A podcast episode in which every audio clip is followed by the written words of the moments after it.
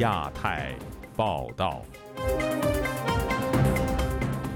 各位听友好，今天是北京时间二零二二年七月十三号星期三，我是佳远。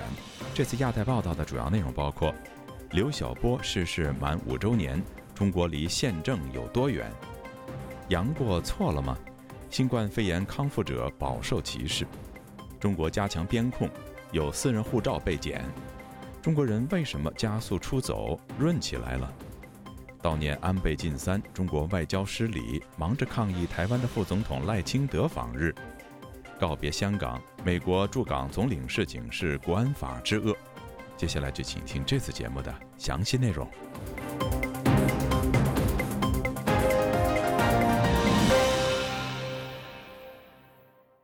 本周三是中国诺贝尔和平奖得主、零八宪章主要起草人之一刘晓波逝世五周年。这几年有组织、有规模的维权运动在中国几乎绝迹。那么，刘晓波生前倡导的公民社会与宪政，如今还有任何迹象可循吗？以下是本台记者加奥的报道。在独裁国家从事反对运动，那么面对警察坐监狱就是你职业的一部分。二零零八年十月，刘晓波对香港电台谈到了他在中国从事人权工作的初心，以及对这条崎岖之路的坚守。两个月后，他就在呼吁中国进行政治改革的《零八宪章》公开发表前夕被刑事拘留。二零零九年被当局以煽动颠覆国家政权罪判处有期徒刑十一年，而他就是这份宣言的发起人和起草人之一。刘晓波在二零一七年保外就医期间因肝癌去世。他长期被软禁的妻子刘霞在二零一八年才总算获准出国，随后定居德国柏林。过去几年来，刘霞一直保持低调。很少在公开场合露面。与刘霞保持着联系的国际笔会和平委员会副主席廖天琪周二对本台表示，刘霞出于种种原因，仍然处于一个比较自我孤立的状态，但身体状况应该还好。不过不愿接受采访。他可能是自己选择性的，还是保持一个比较跟别人没有接触的一个状况。可是我知道他身体应该是没有什么问题，他的其他的生活经济上应该都是没有什么问题。在接受记者采访时，廖天琪正在从柏林赶往伦敦的路上。他周三将在伦敦的一座教堂主持刘晓波逝世五周年悼念活动。二零零五年，刘晓波出版了《未来的自由中国在民间》一书，谈到了中国人权意识的觉醒、网络维权、体制内意见的兴起等现象。自那以后，中国出现了茉莉花革命。新公民运动、南方街头运动等零零星星的民主运动，但在中国国家主席习近平上台后，当局全面收紧了对公民社会的控制。从七零九大抓捕到新疆再教育营，从香港国安法到新冠疫情，评论多认为，言论自由、宗教自由、集会自由在中国已成一纸空文。在刘晓波逝世后的五年间，中国几乎已经看不到有组织、有规模的维权运动，各地的访民、异议人士。人权活动家的日常行动受到越发严密的监控，他们抱团取暖更是难上加难。就在二零一九年底，十多位人权律师和维权人士还因在厦门聚会被警方骚扰、传唤、羁押，甚至逮捕，其中就包括目前仍在狱中的法律学者许志勇和维权律师丁家喜、常伟平等人。刘晓波在被捕前不久还对香港电台说，在中国这样的独裁社会，无论一个人经商、做记者还是当老师。都要付出包括说假话在内的很多代价，而他本人要付出的就是说真话的代价。我坚持我自己的信念，我坚持说真话，坚持批评这个独裁制度，坚持为六四的公正评价，为那些亡灵在天之灵讨还历史公道。八九学运领袖之一、华盛顿智库对话中国创办人王丹近日就在本台发表了题为“不要遗忘刘晓波”的评论文章。他写道。刘晓波代表的是过去三十年间公民社会在国家暴力的夹缝中顽强生长的那股力量。习近平上台后，对中国公民社会展开了碾压式打击，让很多人对于民间的反抗力量失去了希望。但王丹强调，刘晓波的奋斗历程告诉人们，即便在六四事件后最黑暗的时期，在中国反抗的火苗从来没有熄灭过。零八宪章的首批签署人之一、独立中文笔会会员蒋爱宗对记者说。近些年来，他明显感觉中国公民的言论自由在急剧收缩，这与刘晓波的人生信仰背道而驰。公民社会最一个核心的就是你要有一定的自由或者有一定的法治，比如独立的司法呀，才能保障你的权利啊。如果你说你是有言论自由，但是你没有一个独立的法治来保障你的言论自由，那你哪有公民社会呢？有迹象表明，当局对公民社会的打压已经波及到了维权二代。北京维权律师谢艳义的妻子袁姗姗周一就发文说，他们的六岁女儿今年应该上小学了，但当她按照北京市密云区教委的要求给孩子办好了城区入学手续后，却在就近学校报名时被拒收。记者周二多次致电袁姗姗，但一直无人接听。刘晓波对公民社会的追求，像袁姗姗一样的中国公民们还在挣扎奋斗着。自亚洲电台记者加奥华盛顿报道。广东佛山大剧院因禁止已治愈出院的确诊病例进入，遭质疑是歧视感染过新冠肺炎的人，引发舆论不满。此外，也传出有员工因为确诊而遭到公司辞退的消息。究竟所谓“阳过”错了吗？以下是本台记者陈品杰的报道。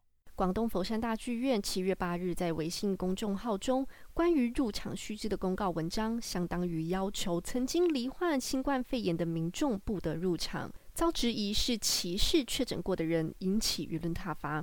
当地时间十一日的晚上，佛山大剧院在微博道歉，表示将立即更改相关的规定。中国本土疫情反复，越来越多的阳性感染者出现，社会又是用什么样的眼光来看待这些阳过的人？一位在深圳工作的黄小姐向本台分享她同事对于杨过的简言简语。管疫情的政府单位会有那个微信的公众号，每天不是就会公布说可能昨日新增多少确诊，然后他们在看那个的时候，就比如说我的同事啊就会看到有确诊的，然后就开始念说足迹有这些地方什么的，然后他们就会在那碎碎念说，就是这些人到底怎么搞的，什么给国家添乱啊，诸如此类的言论，检讨受害者的那种感觉但是你其实你也不知道人家到底是为什么得到，但是他们就会先对于确诊的案例有一些比较负面的观感。因为担心人身安全，黄小姐不愿意透露全名，她的声音也经过处理。黄小姐说，对于身边的人，她的同事所作所为倒是收敛许多。若有同事确诊，甚至被列为密接，在公司都会引起一阵骚动。不过没有到歧视的心态。黄小姐说。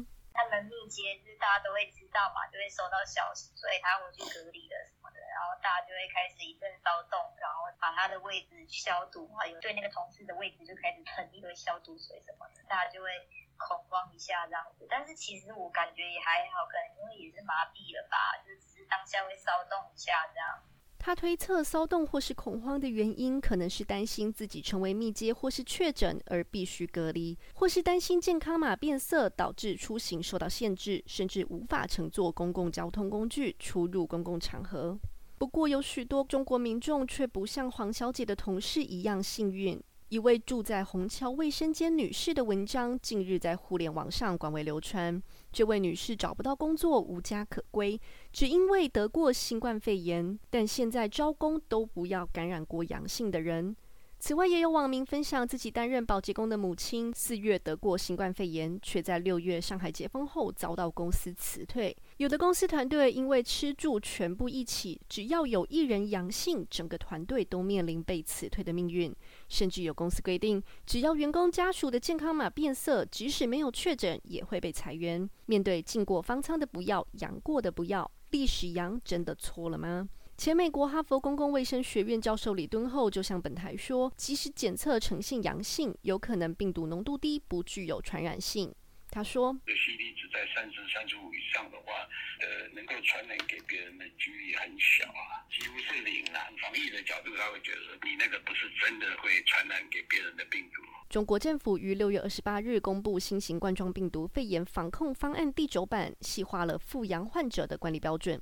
无论有无呼吸道症状，当核酸检测的 CT 值大于或等于三十五时，无需管理和划定密接者。上海市政府的新闻发言人也在七月十一日的疫情防控记者会上，要求外界依相关的法规一视同仁对待新冠阳性康复者。此外，有四名上海教授也知信呼吁政府部门出台相关的政策，消除新冠康复者在就业市场上遭到的歧视。自由亚洲电台记者陈品杰华盛顿报道。中国驻法国大使馆官方推特十二号转发了中国媒体的一条消息，声称美国专家非常确信新冠病毒来自美国实验室，而事实上，中国媒体的报道完全篡改了这位美国专家的原话。详情，请听记者蔡玲发自巴黎的报道。中国驻法国大使馆今天在推特发表的视频报道，标注由《北京周报》编译。画面上的美国专家是国际医学期刊《柳叶刀》杂志新冠委员会主席萨克斯。萨克斯是著名的经济学家，曾经任教于哈佛大学，目前是美国哥伦比亚大学可持续发展中心总监。他也才刚跟欧盟签约。成为欧盟对外行动署的顾问。六月中旬，萨克斯在西班牙智库主办的一次会议上发表演讲时，明确表示：“在我看来，这是生物科技导致的错误，而不是自然界的偶然事件。”只是萨克斯的这句话却被中国国内以及俄罗斯媒体翻译成：“新冠病毒不是来自自然界，而是来自美国的生物技术实验室。”中国的许多新闻网站立即大肆转载了这个消息。在西班牙智库发表讲话前，萨克斯在五月份与哥伦比亚大学教授哈里逊共同撰写发表了两篇与新冠溯源相关的专业文章。一篇是五月十九号发表在美国国家科学院院刊，题目是“呼吁对新冠病毒的起源进行独立调查”。另一篇是五月二十七号发表在被称为“世界上最具智慧”的专栏报业《辛迪加》，题目是“美国的生物技术是否帮助造出了新冠病毒”。萨克斯明确地指出，如果病毒确实来自实验室，几乎可以断言它是中国研究人员运用美国生物技术和专门知识所创造的。他们举例说。二零一八年三月，由生态健康联盟、武汉病毒研究所及北卡罗来纳大学研究员提交给美国国防先进研究计划署的拨款申请书，第十一页详述如何改变蝙蝠冠状病毒的基因密码，以插入 SARS-CoV-2 病毒上最不寻常的特征。美国国立卫生研究院力挺的这种功能获得型研究。大部分利用美国开发的生物技术进行，执行者是美国国立卫生研究院资助的生态健康联盟、武汉病毒研究所以及北卡罗来纳大学三方伙伴单位。两位学者主张进行调查，主要的目的是厘清根本问题：美国研究人员是否进行了研究，或帮助中国同行进行研究。将危险的福林蛋白酶切割位点插入类 SARS 病毒内，导致产生引爆当前疫情的新病原体。萨克斯在西班牙智库的演讲就重复这两篇论文的论点。他说：“虽然我们不能确定，但我要说明的是，我们是有足够的证据可以深入研究，而且这件事没有被调查，在美国没有，在其他地方也没有。”希腊《每日报》七月八号也才刊登对萨克斯的专访，针对病毒起源的质疑。萨克斯表示，现在的证据倾向于实验室创造。他认为，现在是欧盟支持对中国和美国进行调查的时候了，因为真正受到质疑的是美国的生物技术，而且美国国立卫生研究院一直在。赞助欧洲领导人或公众都不知道的危险研究。自由亚洲电台记者蔡玲巴黎报道。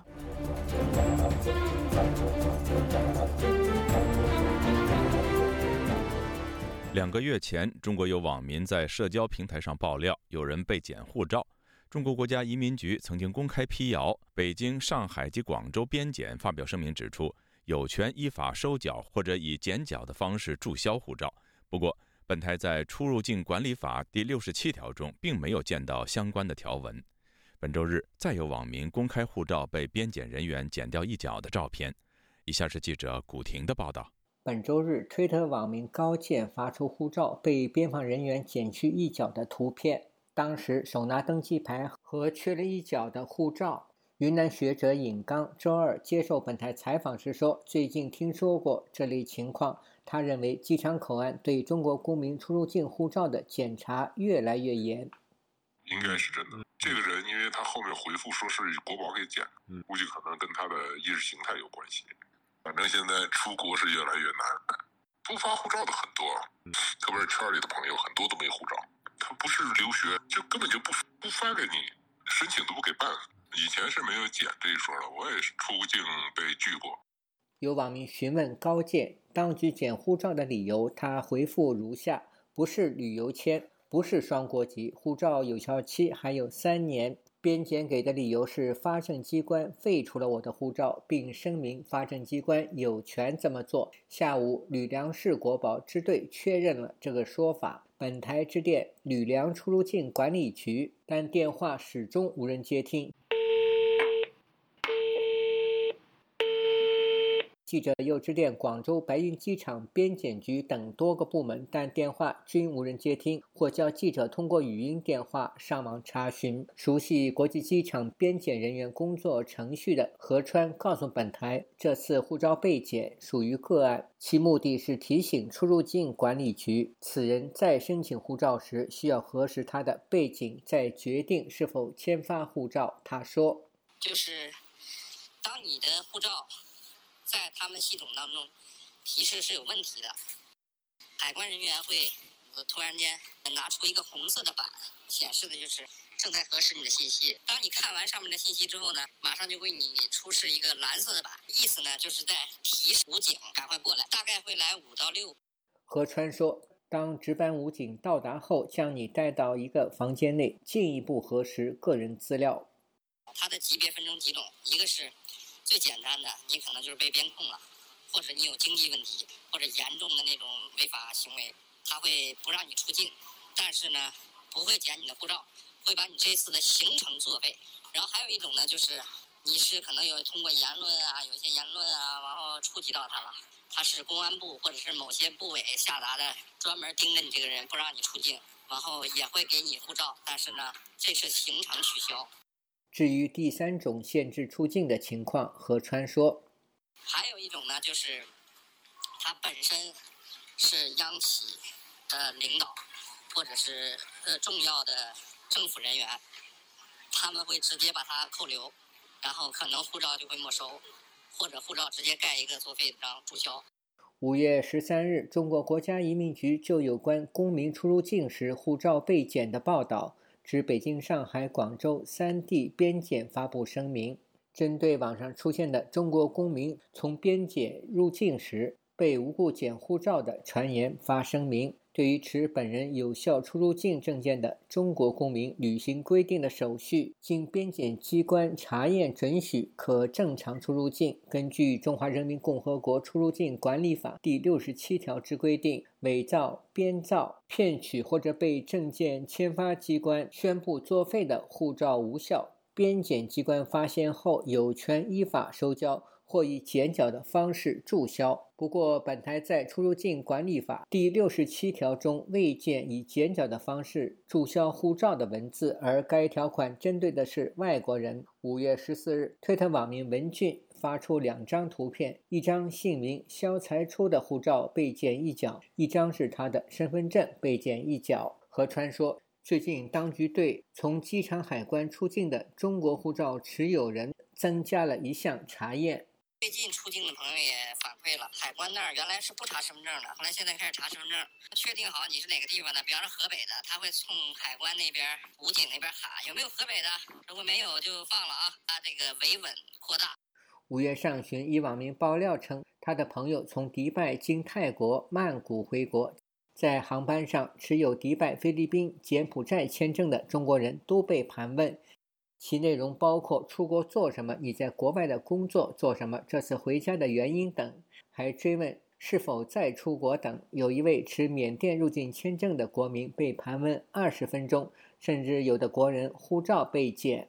自由亚洲电台记者古婷报道。自四月份上海封城前后，中文媒体上兴起一波讨论“润出国”的话题，至今绵延不绝。在对个人生活日益紧逼的国家权力面前，当代中国人除了躺平之外，似乎又多了移民这个人生选择。具体是什么原因驱使这么多人想润出去？在润的路上，各色人等是什么心态？他们又将如何面对润之后的自我呢？请听本台记者王允的系列报道。今天播出上集。令狐昌兵在润的路上结结实实走了三年。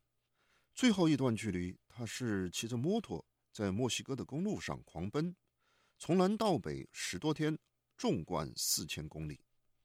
途中的一天，他从摩托车上摔下来两次。一个月后，他在受访电话里欢乐地回忆道：“没有没有绝望，就感觉很离谱，怎么会一天摔两次？龙头龙头都歪了，然后 往前面去。”这些磕磕绊绊对二十二岁的令狐来说似乎完全不在话下，前方就是他的命运，是他霞光万丈的青春。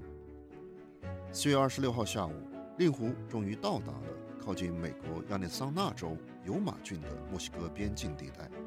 开始的一个小时就是很兴奋呢，终于终于不用派墨西哥的那个移民警察了，嗯，然后也是也很震撼，那么多那么多那么多用脚投票的人。令狐声音里的笑意似乎快要溢出来。此时他已身在美国加州。四月二十六号当天，他就和来自不同国家的偷渡者排着队穿过了美墨边境线。令狐入境美国的时候，中文网络上的润学正方兴未艾。此时，住在上海浦东公寓楼里的年轻人黎兵已经下定了决心。这次一定要润出去。润是网络流行语，英文单词 run 的中文谐音，一般指中国民众出于对现实的不满或警惕，采用各种办法离开中国，去国外生活，尤其以年轻人为主。与令狐花在路上的三年相比，黎兵从起念要润到实际行动间隔了十多年。黎兵是这位年轻人常用的化名。这次他要润的决心，部分是因为他的猫。黎兵养的两只猫是他的精神伴侣，帮助他熬过了上海严厉的封控时期。但恰恰是上海疫情封控采取的消杀措施，让他深感恐惧。受访者不愿用自己的声音，我请同事代读。新闻里的那个住户通过他的摄像头让我们看到，穿着防护服的大白直接把他的宠物打死。所以我梦到的第一个噩梦就是我养的两只猫被无公害处理掉了。黎兵同时也担忧各行业的普遍萧条。他虽然学工科出身，但喜欢文字，转行做了信息产业的文案策划师。不过近几年，行业内的就业环境发生了巨大的变化，尤其是疫情之后这两年，我每一次换工作的等待时间，或者我做自由职业者，客户给我打款的周期和频率就越来越长。这些情况让黎斌觉得，在上海继续留下去的可能性越来越低。疫情风控让我更加明白了，就是我不可以再等待了，因为我不知道我等来的会是什么。这次黎兵果断采取了行动，并顺利在七月初拿到了赴日本的短期商务签证。现在黎兵随时可以出发去日本。他在电话里说：“理想的润是带着女友和他养的两只猫一起去日本。”因为上海封控，转而想润的远不止黎兵这样在高楼里工作的白领。上海封控所标志的不合理、不人道防疫措施，同时在全国多个城市铺展，引发了不同地域、各阶层民众对中国动态清零政策产生普遍的恐惧、质疑和逃避的心态。有关润学的讨论一度在微博、微信乃至推特等社交媒体上铺天盖地。身在日本的移民中介外先生，四月份在推特上迎来了移民业务量不可思议的暴增。他出于安全考虑，以化名这样告诉本台：“但是我也对这一个多月来发生的事情感到好奇，而且觉得很神奇，就是为什么莫名其妙一个多月能有这么好的一个效果。”外先生在推特上开设空间，为听众提供移民日本的免费咨询。外先生回忆四月份的盛况时说。最多的时候，我的感觉就是在有一个周末，我自己看到的开设的讲如何走出去的空间有七八个，每一个空间里都有接近一千人。外星生为此所获甚丰，从四月到五月不到两个月时间，他签约代理经营管理类日本移民签证的合同就多达几十个，而这经常是日本一般移民事务所一年的业务量。早已取得美国绿卡，但身在上海的小企业主孟先生。在封控期间，也突然成了朋友圈里的润学咨询师。出于安全考虑，他化名告诉本台：“只有一个是在疫情期还没封城的时候来问过我，就他办掉了。最后其余的所有的全是在我封在家里的时候来问我的。”微信指数显示，在上海封控的三到五月和解封后的六月底，作为润的本义词“移民”和“海外移民”两个关键词的热度，在历史曲线图上均出现了罕见的高峰。就像平稳的心电图出现了几次剧烈的心跳。据图显示，过去一年的大部分时间，移民的热度指数都在三千万以下，而三月、四月、五月和六月底都分别出现了超过七千万的陡峰。在六月二十八号的全年巅峰时期，甚至接近一亿三千万。外国移民的指数从去年十二月开始统计，也在今年的五月初、五月底和六月底。出现了三次高峰。微信指数的统计范围包含了微信搜索、公众号文章以及朋友圈公开转发的文章，其中涉及的不仅有网页，也有视频，其中视频所占的比例超过百分之七十。但中国社会润的倾向并不是始于本轮的疫情风控。目前身在澳洲的独立作家慕容雪村，几年前就在中产阶层的朋友圈里劝润。他说：“他早就预见到了上海封控期间漠视民众基本权益的现象。在过去这些年呢，一个如果我们简略的说的话，那就是政府的权力越来越大，而平民的权利、利益能力，平民的权利呢，就是就是日渐萎缩。”慕容认为，这种情况在未来一定是会变得非常糟糕，并影响到中国的国运。慕容劝这些平民身份的中产朋友。出于保全自身的目的，尽快移民出去。他的这种劝说，也正对应着中国近年以来的形势发展。自习近平上台以来，中国政府在集权体制的道路上快速飙进，政治上高度集权，社会控制在高科技的加持下日趋收紧。通过人脸识别、健康宝和票务系统的叠加。公民的行动自由一步步沦陷。四月份暴雷的河南村镇银行众多受害储户想前往讨债，却被突然变成红码的健康码挡在路上。而普通民众遇到社会不公，也难以获得公权力的帮助。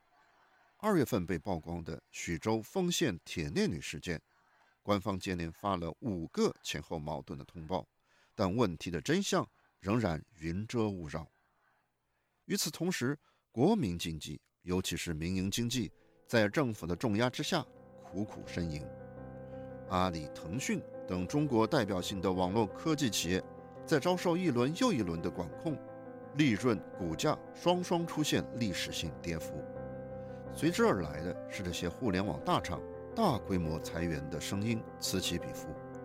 更有甚之。市值超过两万亿元人民币的校外培训产业，顷刻之间被政府一声令下连根拔除，几百万从业人员只得另寻出路。孟先生在上海的企业自2014年以来就受累于中国日趋疲弱的经济环境，他前几年就想结束生意，离开中国。在多年的经营中，他深深感受到对国家权力的失望。我做事业的，做实业的，要和各方方面面打交道。尽管我的体量很小，都是和很基层的人打交道，但是那种受受到无理的刁难这个事情，哎呀，我这个不用再举例子，对吧？孟先生的口气似乎是想丢开某个令人嫌恶的东西。孟先生实际三十年前就润出去了，但多年来一直在国内经商。下一步，孟先生准备处理完资产就彻底离开中国。你说像我们这种中国生、中国长的人，而且大部分教育是绝大部分教育是在中国受的教育的话，你说让我到一个新的环新的环境里去，并不是一个首选。那我我觉得我应该另外再找一个首选吧。他感叹一声。总而言之，就是在这里的生存环境，我觉得很难。但生存的惨烈与绝望。在来自社会底层的令狐昌斌身上，或许体会得更深。以上是专题报道中国润潮乍起的上集，明天请收听下集。自由亚洲电台王允华盛顿报道。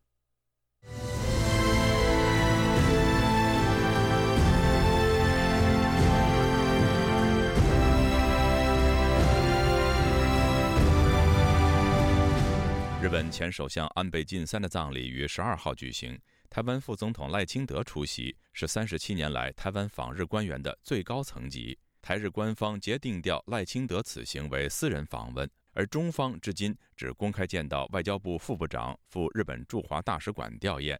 学者分析，这场丧礼从外交来看，台湾大得分，中国刻意冷处理，中日建交五十年关系空虚化，而日台断交五十年关系则实质化。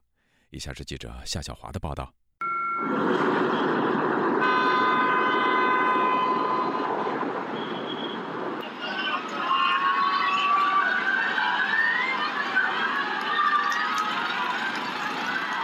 身亡的日本前首相安倍晋三的丧礼，十二号下午在东京增上寺举行。日本民众在增上寺外绵延形成了数圈的人龙，含泪送别这位二战后在位最久的日本首相。台湾副总统赖清德十一号下午现身东京，进入安倍宅邸致哀，被日媒拍到才曝光。十二号赖清德更搭乘专车直接进入了丧礼的会场。中国外交部发言人汪文斌十二号表示，此次赖清德访日并不妥当，是民进党当局的政治操弄和小动作，已经要求中国驻日大使馆向日本外务省提交抗议。汪文斌在例行记者会还说，台湾属于中国的一部分，没有所谓“副总统”的职称。中国国台办发言人朱凤莲十二号则称，民进党借吊唁之名行谋独之实是徒劳的，希望日本政府恪守一个中国原则。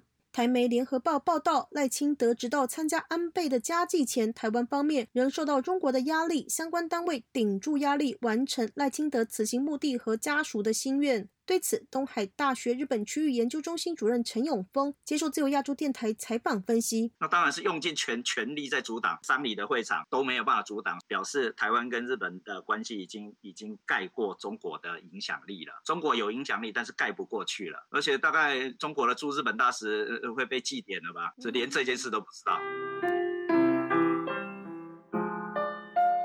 这是安倍晋三去年在三一一十周年的时候所弹奏的钢琴，花正未开，近日在网路广传。外界分析，赖清德任台南市长时，在日本三一一地震海啸以及台南大地震等事件上，和安倍及其家属相互扶持，建立了患难的情谊。台湾总统府十一号定调赖清德此行为私人而非官方的行程，并指蔡总统知情。日本外务大臣林邦正十二号在记者会上也表示，赖副总统是为了参加丧礼而来，完全是私人的访日行程。台湾的执政党民进党十二号则表示，赖清德前往日本就是台湾特使。陈永峰说：“我们也在降温啊，我们已经已经得分了，比如打棒球已经打全垒打了，你有有必要一直很臭屁的去瞪瞪投手或对方吗？就赚到。”到的是我们，我们确实突破了，我觉得这是对的哦，没有必要夸张。台日之间的关系这样非常稳固的往前。由于日本习俗是逝世三天办葬礼，台湾这一次反应非常快，日方也很快的发签证。相反的，纵看中方对安倍遇刺身亡这五天的反应，包括习近平的吊唁，迟了多国元首一天，至今只见到中国外交部副部长及在北京的日本驻中国大使馆吊唁安倍，在东京也没有见到中国高层官。员进出丧礼的现场，陈永峰认为中方故意淡化处理，让安倍日本变得不重要。陈永峰举例，无论是李登辉的死，或是安倍的意外，从外交角度都是可以活用的。至于为何习近平以及中共没有活用这场丧礼政治学，陈永峰认为与二十大有关。在眼前都跟日本交恶，对习近平说不定是正面的，反而对于日本软弱的话，对习近平不利。在今天啊，今天的状况，所以中国并没有想要改善。台湾国防安全研究院研究员王尊彦。接受自由亚洲电台采访，也分析，以邻近国家来说，美国国务卿布林肯亲自到东京吊唁，韩国则是总统尹锡悦亲自去在韩国的灵堂吊唁，并拟派副总统赴东京吊唁。相较起来，公开所见，中国一经派遣吊唁安倍的官员级别最低。王尊彦说：“如果是副部长的话，那那个级别就太低了，这样子的动作就是不要做还比较好，因为如果派副部长的话，其实。”实对日本来讲，就算不是侮辱，但是我觉得敬意是远远的不足啦。如果其他国家，韩国、台湾哦，都出现了 number two 啊，第二顺位的人选去，那中国如果是真的刻意派一个外交部的副部长，那是真的很糟糕的事情啦。王尊业也认为，中方对安倍遇刺的反应缓慢，和二十大以及北戴河会议有关，是内政的考虑。对于前美国副国家安全顾问伯明今日撰文称许安倍发明“印太”一词，扭转世界对亚洲的观点，并反制中国。王尊彦提到，当时日方放弃不用“印太”战略或是“印太”构想，最后只称自由开放的“印太”，都是细致的顾虑中方的感受。王尊彦还提到，即便日本曾经发动战争对中国造成伤害，但是日本自一九七九年起四十年对中国总计提供了约三点六五兆日元的金元，中方却对日方。和安倍持续展现仇恨，遭到部分的舆论批评是恩将仇报。自由亚洲电台记者夏小华台北报道。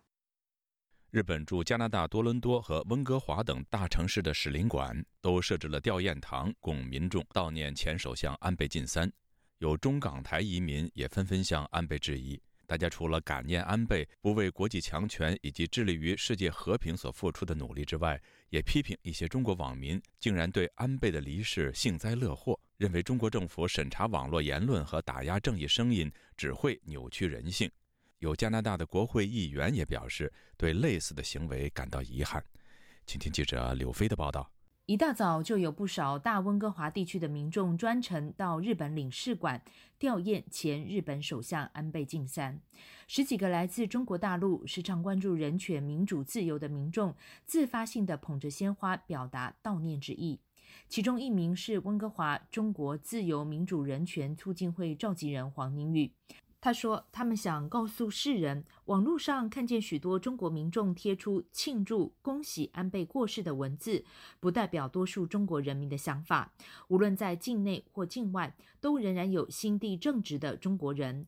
可悲的是，中国政府掌控言论，任由那些荒谬言行散播，扭曲了正常的价值观。”如果没有中国共产党的网络的审查，他们这种声音、正义的声音、理智的声音、人性的声音，可能要远远比那些为暴力、那些为杀戮欢呼的人，那些声音要多得多。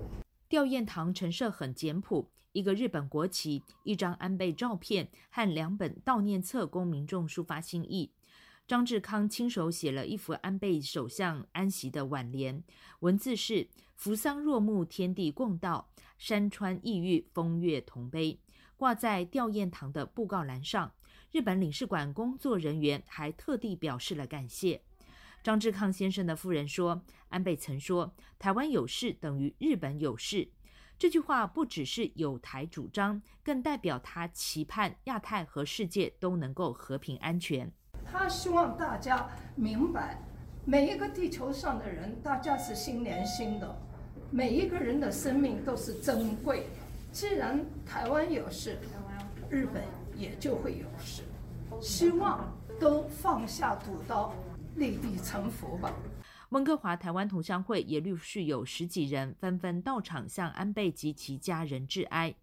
会长巴如玉说：“听到安倍过世，所有台湾社区都震惊难过。”呃，我们也感谢他为台湾双边的友好的关系，还有一直帮台湾走出国际局势或者一些困境，然后呃跟他献上谢意，还有希望他一路走好。同乡会顾问谢忠相则说，安倍的枪击意外和那些庆祝安倍死亡的声音，象征着对和平世界声援台湾的人的一种恐吓。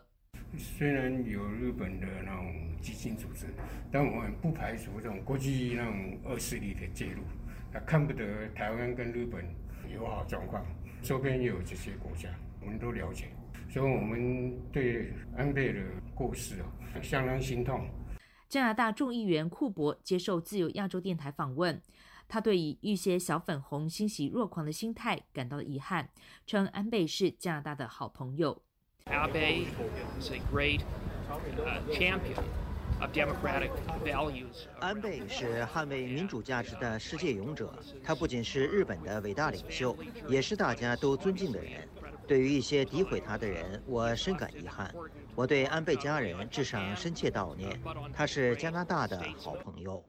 自由亚洲电台记者柳飞，温哥华报道。美国国会及行政当局中国委员会星期二举行听证会，多位流散海外的香港公民社会人士以及资深记者就香港公民社会瓦解的情况作证。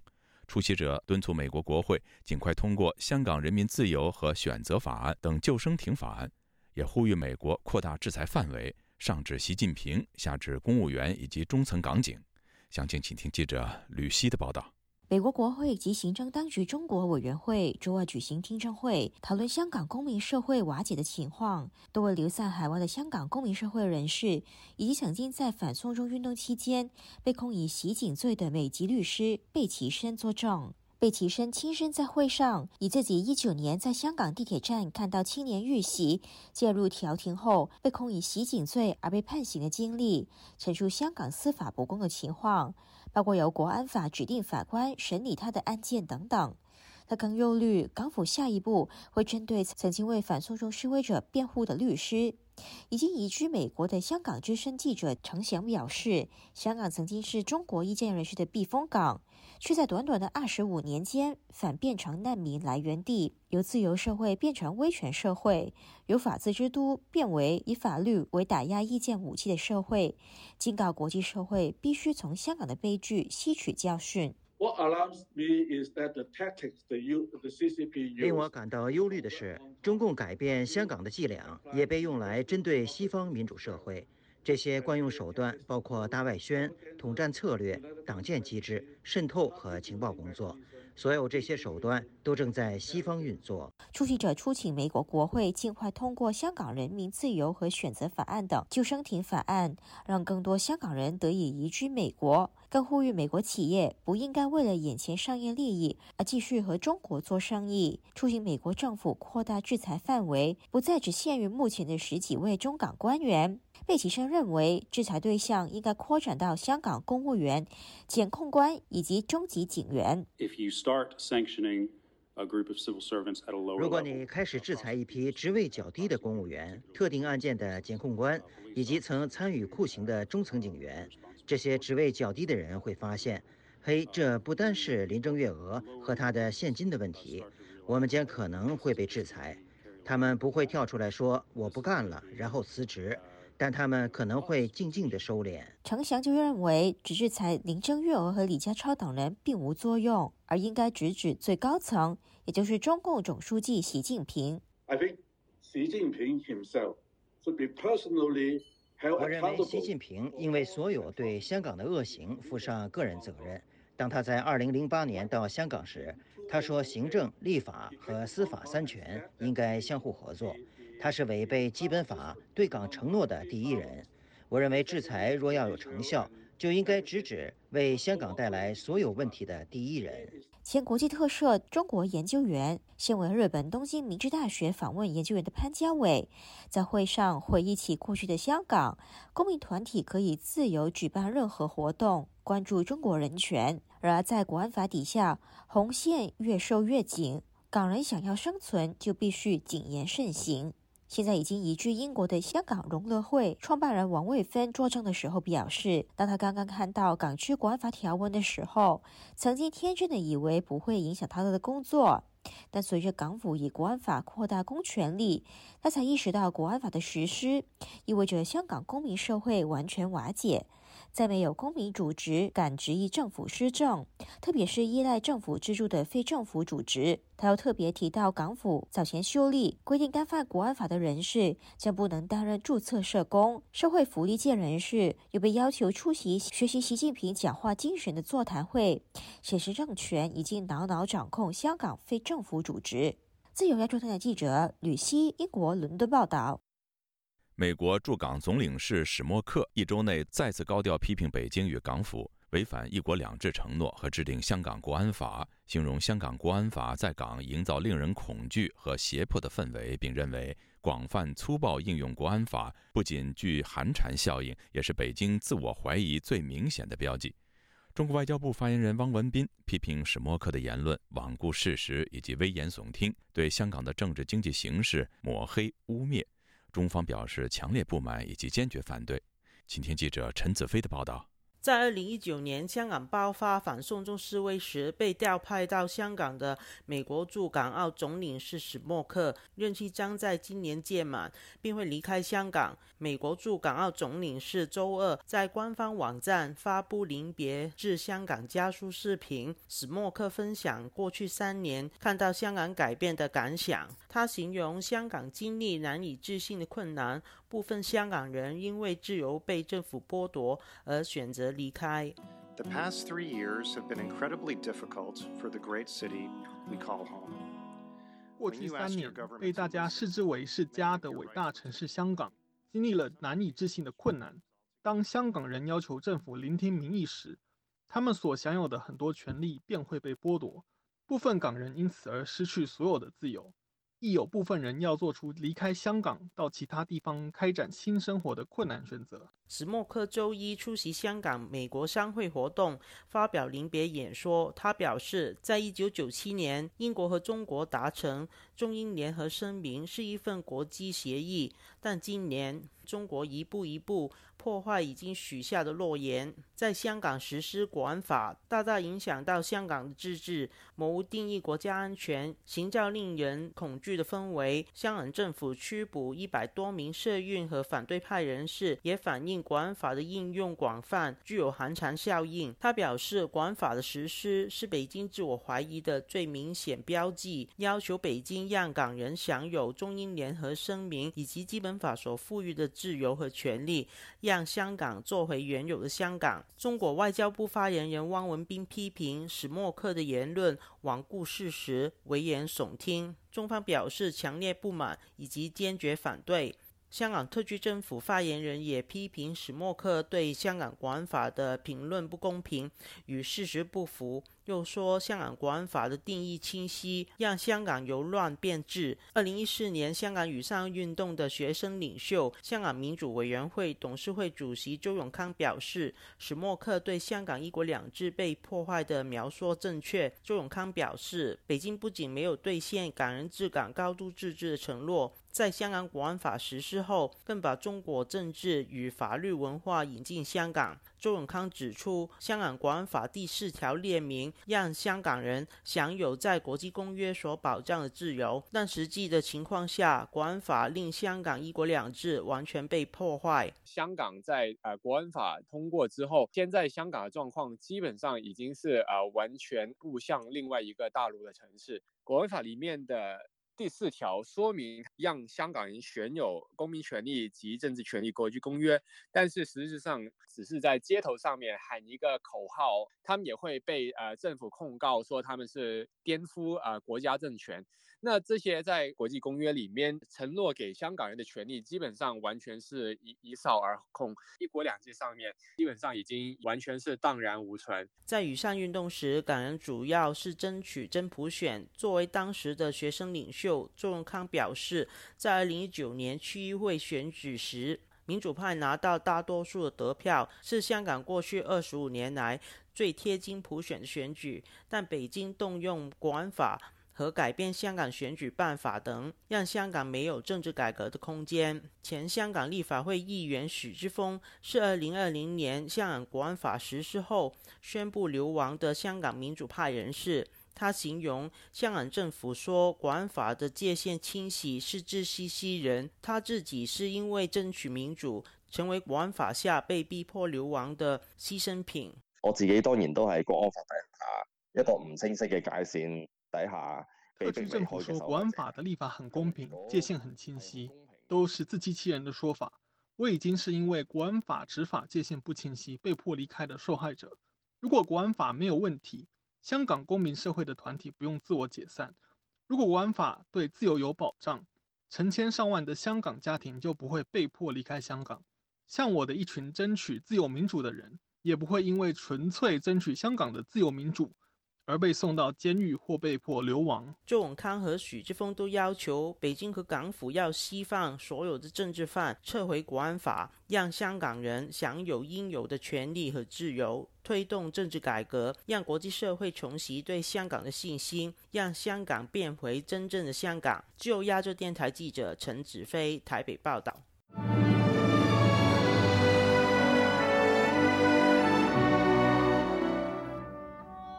河南村镇银行的储户本周日到郑州集体维权之后，星期一晚间，河南银保监局、河南省地方金融监管局联合发布公告，表示对村镇银行客户先垫付人民币五万元。